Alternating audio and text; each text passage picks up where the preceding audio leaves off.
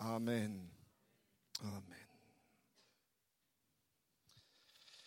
Ganz herzlichen Dank für den Lobpreis und die Lobpreisleitung.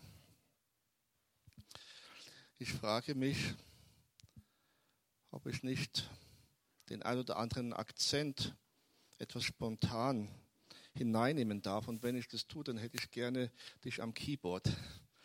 Wärst du bereit, spontan dann ans Keyboard zu gehen?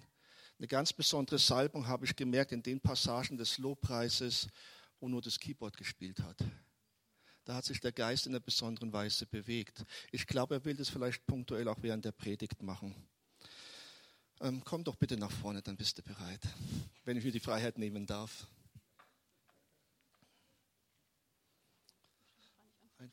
Ich gebe dir ein Zeichen, ja, ganz leise, ganz zart. Ich bin von Daniel gebeten worden, über ein ganz bestimmtes Thema zu sprechen. Für diejenigen, die mich kennen, die werden ein bisschen überrascht sein. Es ist nicht das Thema Israel. ähm, wir, äh, ich habe über das Thema von heute gesprochen, vor nicht allzu langer Zeit, im Rahmen der sieben Lehr- und Gebetsabende. Ich bin ja hier sehr gerne und relativ häufig äh, und darf die Gastfreundschaft dieses Hauses und der Leiterschaft in Anspruch nehmen. Wir hatten im letzten Jahr, im Jahr 2016, sechs, nein, sieben Lehr- und Gebetsabende. Die Lehre bezog sich primär auf das Thema Israel, aber nicht nur. Und dann haben wir gebetet, gebetet für München, gebetet für Deutschland, Deutschland, Israel, Anliegen, die uns auf dem Herzen waren, Anliegen, die aktuell waren. Und ein Stück weit waren diese und Gebetsabende auch eine Vorbereitung auf die First Friday-Abende, die am kommenden Freitag ja hier beginnen. Wir haben für jeden ersten Freitag im Monat, mit den Ausnahmen von Januar und August, haben wir vor, die Gläubigen, die Fürbitter zu sammeln, um vor Gott zu treten, um ihn zu erheben, um ihn zu suchen über Erneuerung, über Erweckung, um ihn auch in den Riss zu treten für unsere Stadt, für unser Land, die Beziehung Deutschland-Israel. Und wir, wir erwarten vom Herrn, dass er uns auch in besonderer Weise berührt und auch erhebt und seine Perspektive gibt für diese Dinge. Und in, diesen, in dieser Serie Lehr- und Gebetsabende war relativ am Schluss eine Passage, da habe ich über den Leib Christi gesprochen. Und da hat der Daniel sehr ähm, warmherzig und ermutigend reagiert und hat gesagt, Harald, es wäre schön, wenn du diese Botschaft mal in die Gemeinde bringen könntest. Und deswegen bin ich heute hier. Der Leib Christi. Das Thema Leib Christi ist ein Lebensthema für mich, ja, neben dem Thema Israel. Ein Thema, das mich schon sehr früh gepackt hat. Warum? Wir finden im Neuen Testament, insbesondere im Epheserbrief, und der Epheserbrief ist der große Brief über die Gemeinde, finden wir sehr viele Bilder über die Gemeinde Jesu. Ja, ich nenne mal nur ein paar Überschriften aus dem Epheserbrief. Da wird die Gemeinde genannt Familie, Armee, Braut, Tempel, Ecclesia, der Gemeinderat, wie eine parlamentarische Versammlung. Und noch ein, zwei andere Passagen und unter anderem eben auch Leib Christi. Verschiedenste Bilder für die eine Realität, die Gemeinde Jesu auf Erden. Und ihr könnt euch vorstellen, diese verschiedenen Bilder, die bringen jeweils einen anderen, einen eigenen Aspekt zum Ausdruck. Der Aspekt der Braut ist eine Realität, eine Salbung, ein Mandat, aber etwas anders gestaltet wie der Aspekt der Armee. Viele Facetten, aber die eine Gemeinde. Familie, ganz wichtig. Tempel, nochmal ganz anders. Und unter anderem eben auch Leib Christi. Und es war so, dass schon von meiner Jugend an dieses Bild des Leibes eine besondere Faszination auf mich ausgeübt hat. Und ich denke an, wenn wir mal gedanklich durch unsere inneren Reflexe und Reaktionen gehen, dann werden wir feststellen, dass jeder von uns zu dem einen oder zu dem anderen Bild für den Leib, für die Gemeinde meine ich, einen stärkeren Bezug hat. Ja, die Anbeter unter uns, die werden einen sehr starken Bezug zum Bild der Braut haben. Ja, die Kämpfer unter uns werden einen sehr starken Bezug haben zum Bild der Armee. Die sehr beziehungsorientierten Leute unter uns werden sehr starken Bezug haben zum Bild der Familie. Ja? Und jeder hat so seine Leitbilder, die auch mit der eigenen Berufung korrespondieren. Und das ist gut so. Und es ist richtig so. Es ist auch gut, wenn wir das differenzieren lernen, wenn wir unterscheiden lernen. Und all diese Bilder sind alle gleich wichtig, gleich bedeutsam vor Gott. Die ergänzen einander, die stehen nicht in Konkurrenz. Aber mir ging es eben so, mein Lieblingsbild ist das Bild vom Leib Christi. Warum? Ich bin ein zielorientierter Typ. Ich habe einen Sinn für Effizienz. Ich habe einen Sinn für Kooperation, für Networking, für Teamwork. Ja, das sind die Dinge, die liegen mir sehr, die liegen mir auch sehr am Herzen. Und im Bild vom Leib ist genau das ausgesprochen. Da ist genau das thematisiert von Paulus, nämlich, wie können verschiedene Glieder, wie können verschiedene Berufungen, wie können verschiedene Charismen, wie können verschiedene Persönlichkeiten und Ämter in einer Weise miteinander funktionieren, dass erstens der Wille Gottes klarer erkennbar wird, zweitens der Wille Gottes ähm, kräftiger und wirkungsmächtiger umgesetzt wird und drittens in einer Art und Weise, dass der Herr die Ehre dafür bekommt. Versteht ihr das? Das ist das. Und das spricht mich halt sehr an, weil ich bin ein Netzwerker, ich bin ein Integrator, ich bin jemand, der gerne strategisch denkt, ich bin jemand, der gerne verschiedene Gaben zusammenzieht, damit sie gemeinsam wesentlich mehr bewirken können, als wenn sie nebeneinander alleine verstreut sind. Versteht ihr das? Deswegen spricht mich das Bild vom Leib so sehr an. Es entspricht meiner Berufung. Muss nicht jedem so gehen. Aber heute Vormittag ist es unser Thema. Wenn wir nun ins Wort Gottes hineinschauen, Neues Testament, dann werden wir feststellen, dass es im Neuen Testament drei Passagen gibt, die ausführlich über den Leib sprechen. Und diese drei Passagen wollen wir heute anschauen. Die erste längere Passage ist 1. Korinther 12. Die zweite längere äh, Passage ist Römer 12. Und die dritte Passage, die wir anschauen, ist Epheser 4. Und diese drei Passagen ergänzen sich sehr gut. Das sind eigentlich die Hauptaussagen des Neuen Testaments zum Thema Leib Christi. Und ich möchte jetzt mir ein bisschen Zeit nehmen, 1. Korinther 12 in Ruhe durchzulesen. Und lasst uns das lesen mit einem offenen Herzen ich glaube, dass der Heilige Geist gerne zu vielen heute Vormittag sprechen möchte, dahingehend, was heißt das für mich? Was heißt es für meine ganz persönliche Berufung? Was heißt es für meinen Platz als Glied im Leib? Bin ich am richtigen Platz? Stehen Veränderungen an? Will der Herr mich noch schärfen? Will er noch mehr Klärung hineinbringen in dem, was wirklich mein Beitrag ist im größeren Leib? Was meine Position ist, wie ich darin wachsen kann, wie ich darin klarer werden kann, fokussierter. Heiliger Geist, und ich bitte dich, und jetzt können wir gerne ein bisschen Unterstützung brauchen. Ich bitte dich, dass auch wenn wir jetzt diese Schriftstelle lesen, dass du zu unserem Geist sprichst, in einer Weise die Augen öffnet. Viel gesungen heute über geöffnete Augen. Jesus besser erkennen. Und Herr, das ist mein Gebet und meine Bitte, dass wenn wir uns deinem Wort zunehmen, zuwenden, Herr, dass du unsere Augen öffnest, unsere inneren Augen. Dass du uns noch mehr von dem zeigst, wie du uns siehst, wie du uns geschaffen hast, wie du uns berufen hast, wie du uns erlöst hast, Herr Jesus. Herr, darum bitte ich dich, in Jesu Namen, sprich zu uns durch dein Wort. Halleluja. Lass uns lesen aus 1. Korinther 12. Und ich lese jetzt eine längere Passage, nämlich Verse 12 bis 27. Und wir versuchen im Geist zuzuhören. Denn gleich wie der Leib einer ist und doch viele Glieder hat, alle Glieder des einen Leibes aber, obwohl sie viele sind, als ein Leib sind, so auch der Christus. Denn wir sind ja alle durch einen Geist in einen Leib hineingetaucht worden, ob wir Juden sind oder Nichtjuden, Knechte oder Freie. Wir sind alle gedrängt worden zu einem Geist. Denn auch der Leib ist nicht ein Glied, sondern viele. Wenn der Fuß spräche, ich bin keine Hand, darum gehöre ich nicht zum Leib, gehört er deswegen nicht weniger zum Leib? Und wenn das Ohr spräche, ich bin kein Auge, darum gehöre ich nicht zum Leib, gehört er deswegen etwa nicht zum Leib? Wenn aber der ganze Leib Auge wäre, wo bliebe das Gehör? Wenn der ganze Leib Ohr wäre, wo bliebe der Geruchssinn? Nun aber hat Gott die Glieder, jedes einzelne von ihnen, so am Leib eingefügt, wie er gewollt hat. Wenn aber alles ein Glied wäre, wo bliebe der Leib? Nun aber gibt es zwar viele Glieder, aber nur einen Leib. Und das Auge kann nicht zur Hand sagen, ich brauche dich nicht. Oder das Haupt zu den Füßen, ich brauche euch nicht.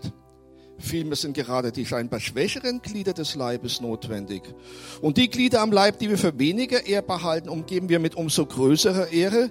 Und unsere weniger Anständigen erhalten umso größere Anständigkeit, denn unsere Anständigen brauchen das nicht. Gott aber hat den Leib so zusammengefügt, dass er dem geringeren Glied umso größere Ehre gab, damit es keinen Zwiespalt im Leibe gebe, sondern die Glieder gleichermaßen füreinander sorgen. Und wenn ein Glied leidet, leiden die anderen mit. Und wenn ein Glied geehrt wird, so freuen sich alle Glieder mit. Ihr aber seid der Leib des Christus. Und jeder ist ein Glied daran nach seinem Teil. Herr, öffne die Augen unseres Herzens. Amen. Vielen Dank. Eine gewaltige Passage, sehr reich gefüllt mit Aussagen, verschiedenen Aspekten über die Offenbarung, über das Geheimnis des Leibes Christi. Ich will drei herausgreifen. Der erste Aspekt, den finden wir relativ am Anfang. Und ich lese ab Vers 15 nochmal vor, wo es heißt, wenn der Fuß spräche, ich bin keine Hand, darum gehöre ich nicht zum Leib, gehört er deswegen nicht weniger dazu. Oder das Ohr, wenn es spräche, ich bin kein Auge. Was für eine Problematik spricht Paulus hier an? Könnt ihr es erkennen? Ich lese es nochmal vor. Wenn der Fuß spräche, ich bin keine Hand, Deswegen gehöre ich nicht dazu, deswegen bin ich nicht wichtig. Er gehört aber trotzdem dazu. Das Problem, das Paulus hier anspricht, ist das Problem der Minderwertigkeit, der selbstempfundenen Minderwertigkeit. Ja? Wenn es hier heißt, der Fuß, der macht folgenden Fehler, der Fuß. Der Fuß macht den Fehler, dass er sich mit der Hand vergleicht. Und zwar in einer Art und Weise, wo er selbst schlecht abschneidet. Und wie oft geht uns das so? Vor allen Dingen, wenn wir Neigung haben, uns eher in ein schlechtes Licht zu sehen. Wenn wir eine Neigung haben dahingehend, uns selbst nicht so annehmen zu können, so ohne weiteres, wie wir sind. Wenn es uns ein Stück weit an Selbstbewusstsein mangelt, dann haben wir eine innere Tendenz, uns mit jemandem zu vergleichen mit jemandem zu vergleichen, in der Regel, der uns sehr beeindruckt. Ja? Aber in einer Art und Weise zu vergleichen, dass wir innerlich schlecht abschneiden. Wir vergleichen uns und sagen, ach, wär ich doch bloß so wie der. Ach, wär ich doch bloß so wie die. Dann würde ich was Bedeutsames bewirken können für das Reich Gottes. Kennt ihr dieses Gefühl? Kennt ihr diese Neigung, sich zu vergleichen mit jemand anderem in einer Art und Weise, die uns ein Gefühl der Minderwertigkeit gibt? Im Extremfall sogar ein Gefühl des Versagens. Wenn ich doch bloß so wäre wie der oder die. Davor warnt uns Paulus hier in dieser Passage des Wortes Gottes. Wir dürfen uns nicht mit dieser Negativtendenz mit anderen vergleichen. Ja, wir dürfen Vorbilder haben, wir dürfen uns von anderen inspirieren lassen, wir dürfen Wertschätzung auszubringen und sollen das auch, aber nicht mit der inneren Tendenz, die eigene Minderwertigkeit zu verstärken und in den Vordergrund zu stellen. Und wenn ich mich umschaue, ich komme ja viel rum, lerne viele Leute kennen, Deutschland, international. Dies scheint mir eines der größten Probleme im Leib Christi zu sein. Minderwertigkeit, fehlende Selbstannahme, fehlende Wertschätzung für sich selbst in der Art und Weise erstens, wie Gott uns geschaffen hat und zweitens, wie Gott uns erlöst hat. Und das ist meine Hoffnung, dass der Heilige Geist uns hilft, diesen, diese innere Hürde, diese innere Tendenz zur Selbsterniedrigung zu durchbrechen. Dass wir von ganzem Herzen und mit voller Seele und mit innerem Frieden sagen können, danke Gott, wie du mich gemacht hast. In meiner Geschöpflichkeit, und auch in meiner Wiedergeburt. Der Kontext von 1. Korinther 12 sind ja die Geistesgaben in erster Linie und wie die Geistesgaben im Kontext der Gemeinde eingesetzt werden. Ja. In meiner Geschöpflichkeit Dankbarkeit zu entwickeln, aber eben auch in meiner Wiedergeburt, in meiner Neuschöpfung Dankbarkeit zu entwickeln, welche Charismen, welche Gaben Gott mir gegeben hat. Dazu ermutigt diese Passage des Wortes Gottes.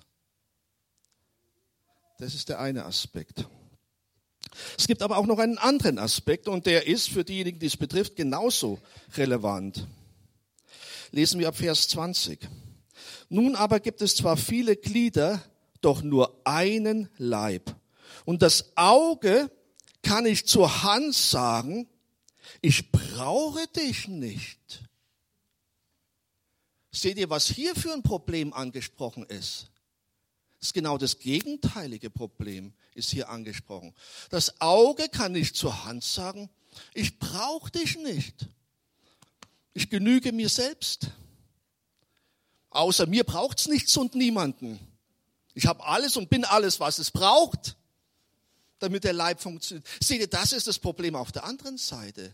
Überheblichkeit, Arroganz oder das Gefühl, wenn doch nur alles so wären wie ich, dann wäre wär die Gemeinde in Ordnung. Ja? Wenn doch nur alles so wären wie ich, dann würde alles funktionieren. Dann gäbe es keine Spannungen. Ja? Dann gäbe es große Einheit. Ja? Und die Dinge würden laufen. Das ist das andere Extrem. Das ist das andere Problem. Das ist Überheblichkeit. Hier spricht also Paulus in wenigen Versen zwei der größten Probleme in jeder Art von Zusammenhalt und Zusammensein der Gemeinde Jesu an. Das Problem einer falschen Erniedrigung Selbsterniedrigung und das Problem einer Überheblichkeit, einer Selbsterhöhung. Wenn doch nur alle so wären wie ich. Und an der Stelle möchte ich kurz einen Moment innehalten und dich bitten zu spielen. Einfach ein Moment der Reflexion. Jeder, das liegt einfach in der menschlichen Natur, ein bisschen auch in der sündigen Natur. Wir haben immer entweder eine Neigung in die eine Richtung oder die andere. Kann auch vorkommen, dass wir hin und her flippen. Alles möglich. Aber Herr Jesus, wir wollen jetzt zu dir kommen. Und einfach diesen Moment nehmen angesichts deines Wortes. Um dir zu sagen, Herr Jesus, zeig du uns, wo du uns berühren möchtest. Zeig du uns, wo du uns verändern möchtest. Herr Jesus, wenn wir keinen Frieden haben über dem, wie wir sind, und zur Minderwertigkeit neigen, bitte vergib uns. Bitte vergib mir, bitte vergib uns unsere Schuld, dass wir nicht dankbar waren für das, wie du uns geschaffen hast und wie du uns erlöst hast, Herr. Uns immer mit anderen verglichen haben, in einer Weise, in der wir schlecht davon gekommen sind. Herr, erbarme dich. Und bitte hilf, dass diese Neigung, diese Tendenz in meinem Herzen, in meinem Leben zur Ruhe kommt, überwunden wird, verändert wird in einer erlösenden Art und Weise und ich Frieden finde mit mir selbst, vor dir als dein Geschöpf, als dein Kind. Und auf der anderen Seite her, wo unter uns Menschen sind, und ich zähle mich zu diesen Menschen, die manchmal neigen zur Überheblichkeit. Herr, bitte vergib mir. Bitte vergib uns wo ich mir denke, ach, wenn die anderen doch nur das verstehen würde, was ich verstehen, verstehe oder meine zu verstehen, Herr. Herr, bitte vergib mir Stolz, Unabhängigkeit, Eigenständigkeit. Vergib das denjenigen unter uns, die sich damit identifizieren können. Und hab Erbarmen, Herr, und vergib uns unsere Schuld. Erneuere unseren Sinn und erneuere unser Herz und unseren Geist. Verändere unser Leben mehr in dein Bild hinein, zu deiner Ehre. Amen. Amen. Vielen Dank, dass ihr das so mitmacht. Ich glaube, der Herr will uns wirklich dienen, einigen von uns in einer substanziellen Art und Weise. Vielen Dank. Ich möchte noch einen dritten Hinweis an dieser Stelle kurz bringen. Da kann ich jetzt nicht sehr tief drauf eingehen, aber ich denke, es ist wichtig, dass es gesagt ist. Sehr besonders hier auch, wie ausführlich Paulus sich Zeit nimmt, um über die schwächeren Glieder, die sogenannten schwächeren Glieder des Leibes zu sprechen. Die, die mehr im Verborgenen sind, die, die besondere Ermutigung brauchen, die, die besonders leiden. Und es ist sehr bedeutsam zu erkennen, dass auf dem, dass sich die vermeintlich Stärkeren den vermeintlich Schwächeren zuwenden. Das kann ja auch nur Tagesform oder, oder phasenweise sein. Ja, jeder von uns ist mal der Schwächere. Jeder von uns braucht, hat Situationen im Leben, wo er diese Zuwendung braucht. Das kann man nicht festmachen an irgendjemanden. Aber wenn wir eine Kultur, wenn wir eine Atmosphäre unter uns haben, in welchem Kontext auch immer, wo die momentan Schwächeren geehrt werden, wo die, die gerade leiden, Trost empfangen, Ehre empfangen. Diejenigen, die weinen, wir weinen mit ihnen mit. Ja? Diejenigen, die Ehre bekommen, wir freuen uns mit ihnen mit. Wenn diese Kultur, wenn dieser Lebensstil, wenn diese Atmosphäre unter uns Raum hat und gepflegt wird, liegt eine gewaltige Verheißung hier auf Einheit. Auf Einheit. Ja, das ist gewaltig, das ist groß. Das heißt, wenn wir tatsächlich Fürsorge entwickeln füreinander, eine Kultur, eine Atmosphäre der Fürsorge füreinander, dann liegt eine große, mächtige Verheißung auf Einheit in der Gemeinschaft, mit der wir verbunden sind, in der Gemeinde oder wie auch immer wir zugestellt sind. Das wollte ich nochmal erwähnt haben. Das sind für mich die drei Passagen aus 1. Korinther 12, die ich heute hier unterstreichen möchte. Lass uns zur zweiten großen Passage gehen im Neuen Testament, wo vom Leib Christi die Rede ist. Und ich danke dir sehr, dass du das so mitmachst. Ich bitte nochmal um Unterstützung, wenn ich diese Passage lese. Und lasst uns wieder betend lesen und hörend lesen, was will der Heilige Geist in mein Leben hineinsprechen durch dieses Wort Gottes. Römer 12, ab Vers 3.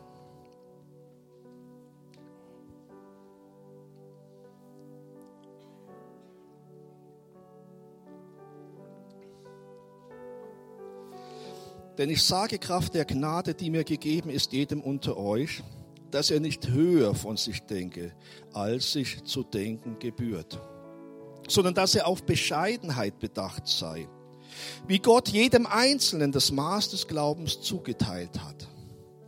Denn gleich wie wir an einem Leib viele Glieder besitzen, nicht aber alle Glieder dieselbe Tätigkeit haben, so sind auch wir die vielen ein Leib in Christus und ans Einzelne untereinander Glieder. Wir haben verschiedene Gnadengaben gemäß der uns verliehenen Gnade. Wenn wir Weisungen haben, Weissagung haben, haben wir heute gehört, so sei es in Übereinstimmung mit dem Glauben. Wenn wir einen Dienst haben, so geschiehe er in einer Diensthaltung. Wer lehrt, diene in der Lehre. Wer ermahnt, diene in der Ermahnung. Wer gibt, gebe in Einfalt. Wer vorsteht, tue es mit Eifer. Wer Barmherzigkeit übt, mit Freudigkeit. Herr Jesus, öffne unser Herz für das, was du zu uns ganz persönlich sagen möchtest, durch diese Passage. Amen.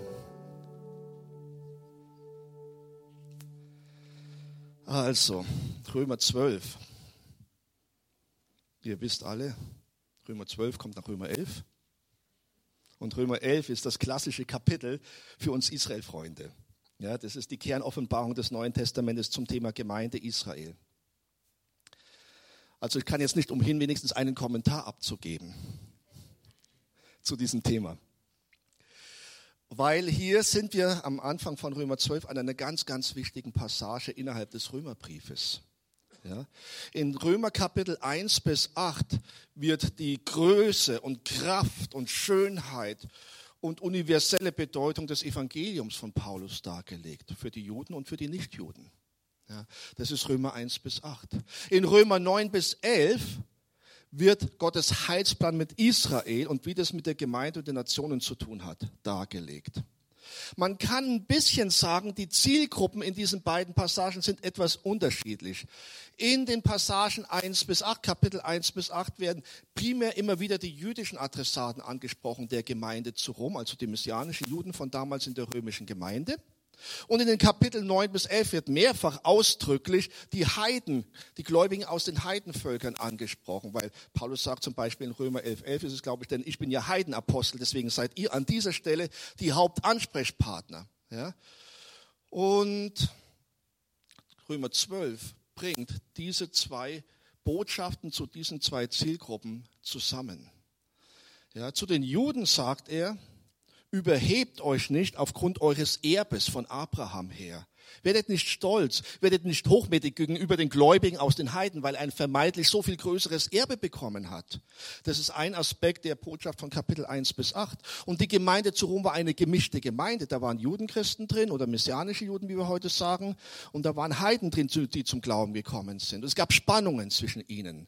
Könnt viel dazu sagen, das mache ich jetzt aber nicht. Auf jeden Fall, es gab Spannungen zwischen dem Teil der Gemeinde, der aus dem jüdischen Hintergrund kommt, und dem Teil der Gemeinde aus dem nicht-jüdischen Hintergrund. Und wenn man mit dieser Brille den Römerbrief liest, kann man sehen, dass in den ersten acht Kapiteln immer wieder die Juden angesprochen werden, dass sie sich nicht überheben aufgrund ihres besonderen Erbes.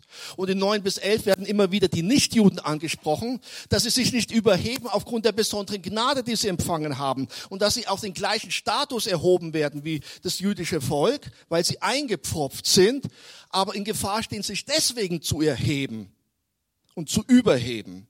Das sind die zwei großen Zielgruppen und Blöcke, Römer 1 bis 11. Und auf dem Hintergrund macht es besonders viel Sinn zu lesen Römer 12. Denn ich sage euch Kraft der Gnade, die mir gegeben ist, einem jeden unter euch, dass er nicht höher von sich decken soll, als sich zu denken gebührt. Das macht in dem Gesamtkontext eine ganze Menge Sinn. Das mal als Einleitung zu Römer 12.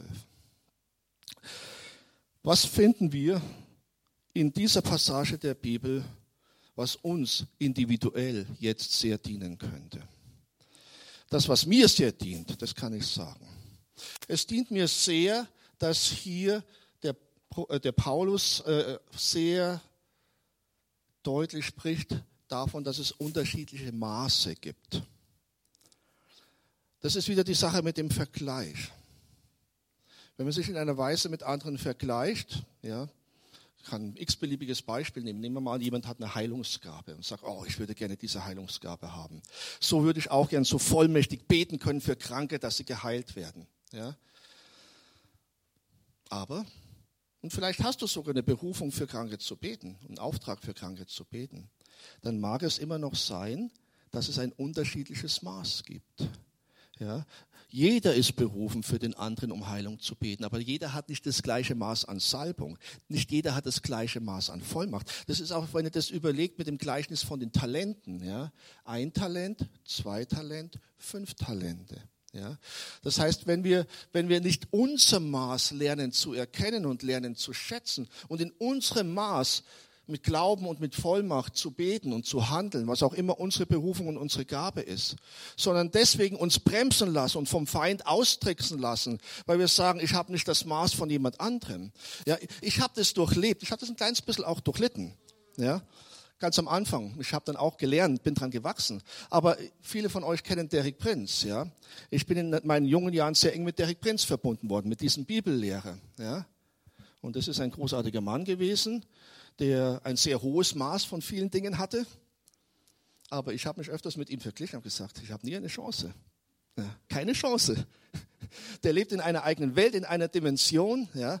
Und es waren ein bisschen die Passagen so in meiner späteren Jugendzeit, wo ich ja das Leib Christi-Thema schon verstoffwechselt habe, wo ich gesagt habe, ich darf das nicht machen. Ich darf mich nicht mit ihm oder so jemandem vergleichen. Da komme ich immer nur schlecht weg. Er, ich habe auch eine Lehrgabe. Er hat eine Lehrgabe. Aber er hat sein Maß, ich habe mein Maß. Und ich darf Frieden finden mit meinem Maß und glücklich sein mit meinem Maß und dienen mit meinem Maß, ohne mich mit irgendjemandem vergleichen zu müssen.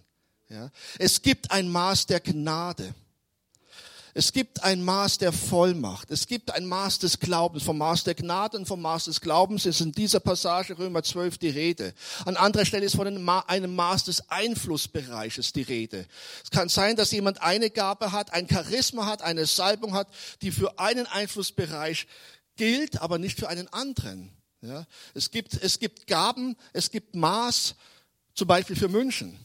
Ja, wenn wir uns Leiter in München anschauen, dann gibt es Leute, die haben ein Maß, eine Vollmacht, eine Gnade, eine Weisheit, die für München gilt, aber die er nicht genauso in Hamburg anwenden könnte.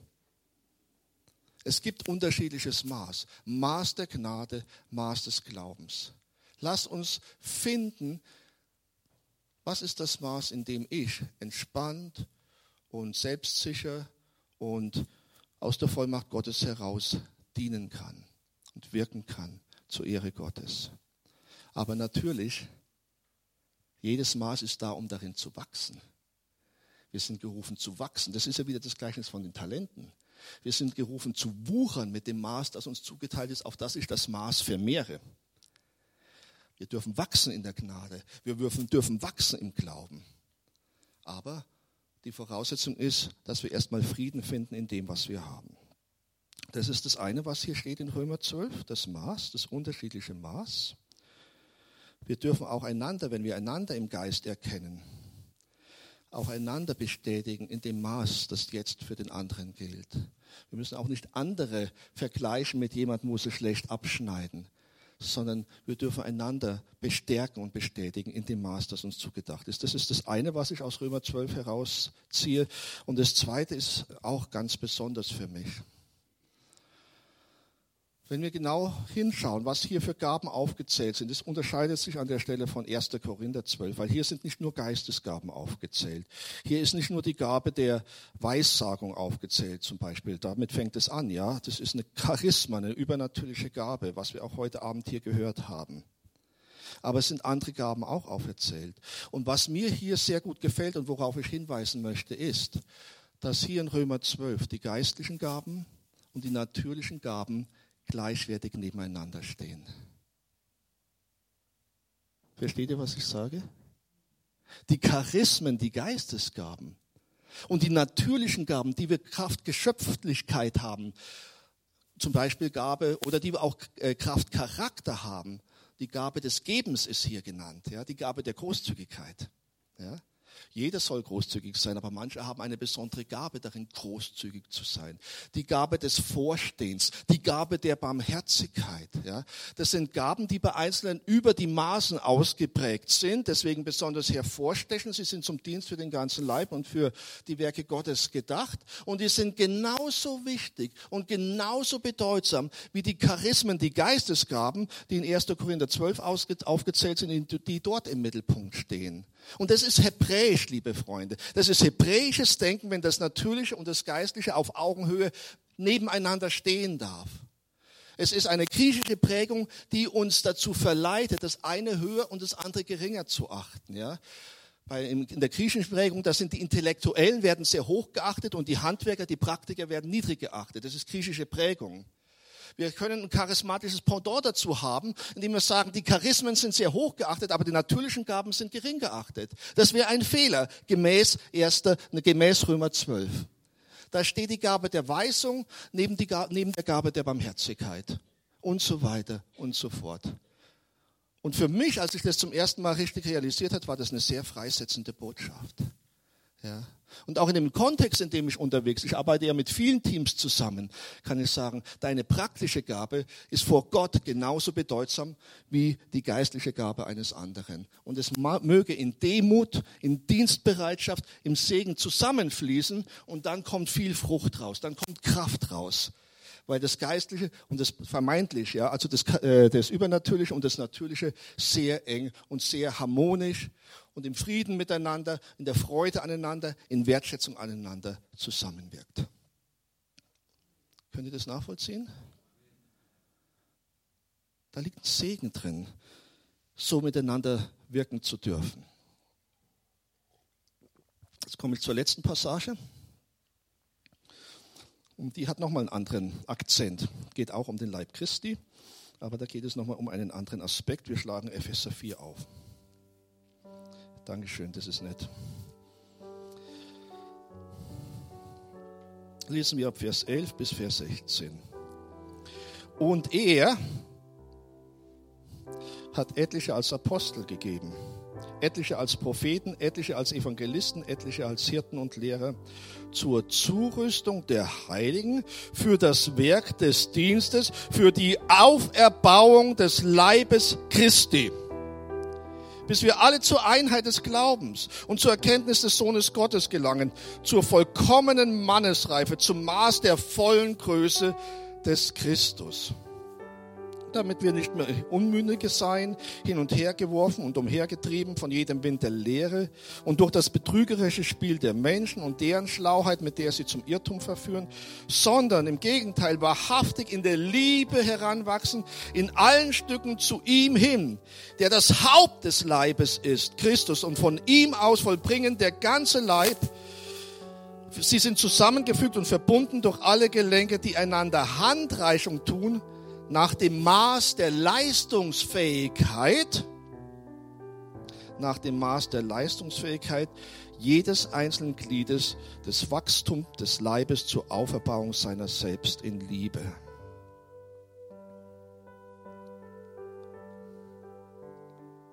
Danke, Jesus. Und hier haben wir eine ganz wichtige Offenbarung. Und ich fasse sie wie folgt zusammen. Das ist meine Zusammenfassung.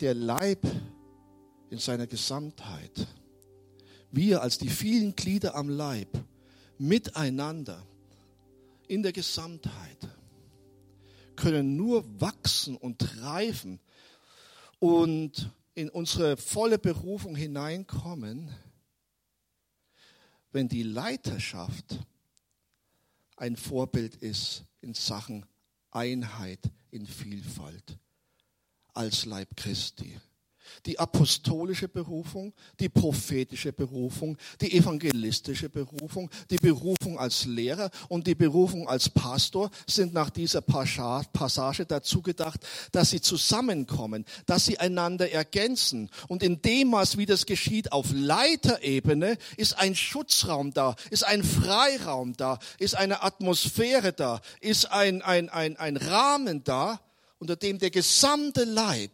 wachsen und aufblühen und fruchtbar werden kann. Die Aufgabe des fünffältigen Dienstes ist die Zurüstung der Heiligen des gesamten Leibes zum Dienst. Aber es braucht alle fünf. Es braucht Apostel, Propheten, Evangelisten, Hirten und Lehrer, die in einer Art und Weise zusammenwirken, dass ein Raum entsteht dafür, dass die Heiligen zugerüstet werden zum Dienst in aller Vielfalt, in aller Breite, um als Leib Christi in das volle Maß der Liebe, in das volle Maß der Zurüstung, in das volle Maß der Einheit, in das volle Maß der Wirksamkeit hineinkommen können. Und das ist ein Gebetsanliegen, liebe Freunde. Hier spreche ich mit Leidenschaft und auch mit Trauer, weil ich zumindest in Deutschland und auch in München von dieser Dimension eines gereiften, miteinander verbundenen fünffältigen Dienstes, wo diese fünf Dienstgaben fruchtbar, demütig und, ähm, und in, in Reife miteinander zusammenwirken, das ist eher die Ausnahme als die Regel und darunter, darunter leidet der gesamte Leib. Das ist ein Gebetsanliegen. Wenn wir First Friday oder wo auch immer, wenn wir beten für Erneuerung, wenn wir beten für Erweckung, wenn wir beten dafür, dass der Heilige Geist neu ausgegossen wird, über die Gemeinde und darüber hinaus, dann ist es auf jeden Fall für mich ein Gebetsanliegen, auch die Wiederherstellung des fünffältigen Dienstes von Gott zu ersuchen und zu erbitten. Weil das gibt den Raum und den Rahmen, in dem die Ausgießung des Geistes, Erneuerung, Erweckung und was auch immer dazugehört, Kanäle findet, dass es fruchtbar wird und nicht wieder versickert und verschlappert. Ja. Und das ist die Botschaft an die charismatische Gemeinde, an die pfingstliche charismatische Gemeinde in Deutschland. Ja. Herr, gib uns Erbarmen, gib uns Gnade, dass wir deine Gedanken, deine Wege, dein Wort, dein Willen besser verstehen, wie du diese fünf Dienstberufungen gemeint hast. Und wenn wir den ganzen Kontext lesen, dann ist es im Bereich des Epheserbriefes und damit des wichtigsten Briefes zum Thema die Gemeinde Jesu an ganz zentraler Stelle positioniert. Und wenn wir zurückgehen im Epheserbrief, Epheser 2,20 und die Verse drumherum, dann lesen wir nochmal was Besonderes, nämlich da ist die Rede vom Zusammenspiel der apostolischen Berufung mit der prophetischen Berufung. Und es wird mit Jesus als Eckstein, als eine Fundamentalberufung für den Bau des Tempels der Gemeinde Jesu definiert. Es braucht ein ganz besonderes Miteinander und Füreinander und Zusammenwirken der apostolischen Berufung mit der prophetischen Berufung, dass erstmal Raum und Schutzraum entsteht und Freiraum entsteht für die anderen drei Berufungen, das Evangelistische, das Pastorale und auch für die Lehrberufung. Das ist das Grund. Ich lese es noch, weil ich sehe jetzt ein paar fragende Gesichter. Also, ich lese Vers 19 bis 22. So seid ihr nun nicht mehr Fremdlinge ohne Bürgerrecht und Gäste, sondern Mitbürger der Heiligen und Gottes Hausgenossen, auferbaut auf der Grundlage der Apostel und Propheten, während Jesus Christus selbst der Eckstein ist, in dem der ganze Bau zusammengefügt wächst zu einem heiligen Tempel im Herrn, in dem ihr auch miterbaut werdet. Da ist das Bild vom Tempel das zentrale Bild. Und es ist davon die Rede, Jesus ist der Eckstein des Tempels, aber die Apostel und Propheten, wenn sie zusammenwirken, bilden das Fundament für den Bau des Tempels. Anderes Bild, gleiche Botschaft. Im Epheser 4 ist dann das Bild des Leibes verwendet. Wenn diese fünf Dienstgaben auf Leiterebene fruchtbar zusammenwirken, dann werden die Heiligen zugerüstet zum Werk des Dienstes. Sie sollen eigentlich das Werk des Dienstes tun. Die Aufgabe der Leiter ist zuzurüsten, damit die Heiligen das Werk des Dienstes tun können. Es ist nicht die Aufgabe der Leiter, das Werk des Dienstes zu tun. Es ist die Aufgabe der Leiter, die Heiligen zuzurüsten. Aber es braucht, und das ist meine Überzeugung, dieses Zusammenwirken dieser fünf Ämter, dieser fünf Gaben Gottes, dieser fünf Berufungen, dieser fünf Leitungsberufungen.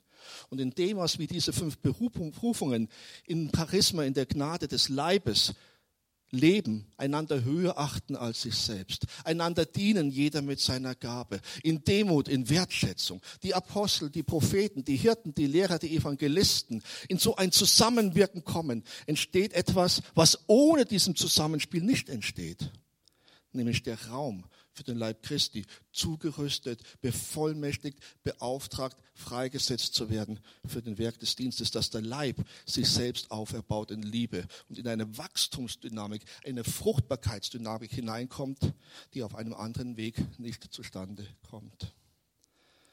Und wenn wir für Erneuerung beten, wenn wir für Erweckung beten, das ist meine Ermutigung. Lasst uns doch bitte auch für den fünffälligen Dienst mitbeten, dass der von Gott her zusammengestellt wird und darin diese Salbung, dieser Freiraum entsteht. Und ich bete besonders jetzt im Kontext von First Friday von unserer Zusammenarbeit auch hier im Haus für München weil ich glaube, das, was Gott sich an Segensgedanken macht für München, an Erlösungs- und Heilsabsichten hat für München, ist sehr eng verknüpft mit der Wiederherstellung des fünffälligen Dienstes für München und Region, für diese Metropolitan Area, für diesen Großraum. Das kann nicht jeder nachvollziehen, auf Anhieb muss auch nicht jeder nachvollziehen. Aber lest Epheser 4, durch, insbesondere ab Vers 11, und macht es euch zu einem Gebetsanliegen, wenn ihr wollt, Herr. Schenk Erneuerung, schenk Erweckung, gieß deinen Heiligen Geist aus und schenk die Leitungsgaben, die es dazu braucht, dass diese Kraft, dass diese Zuwendung fruchtbar wird und wirksam wird und bleibt und nicht versickert und versandet und nur noch nette Nostalgie und Erinnerung bleibt. Amen. Danke. Lass uns einfach noch mal einen Moment stilles sein vor dem Herrn.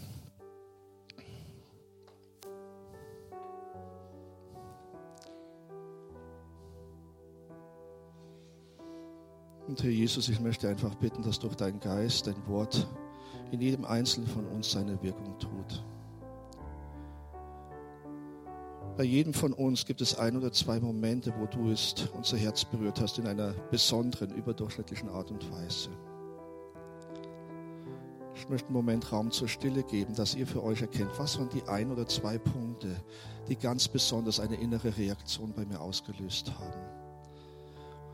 Und in der Stille betet zum Herrn, dass der Herr weiter zu euch spricht und weiter an euch handelt in diesen ein oder zwei Punkten, die euch höchstpersönlich betreffen.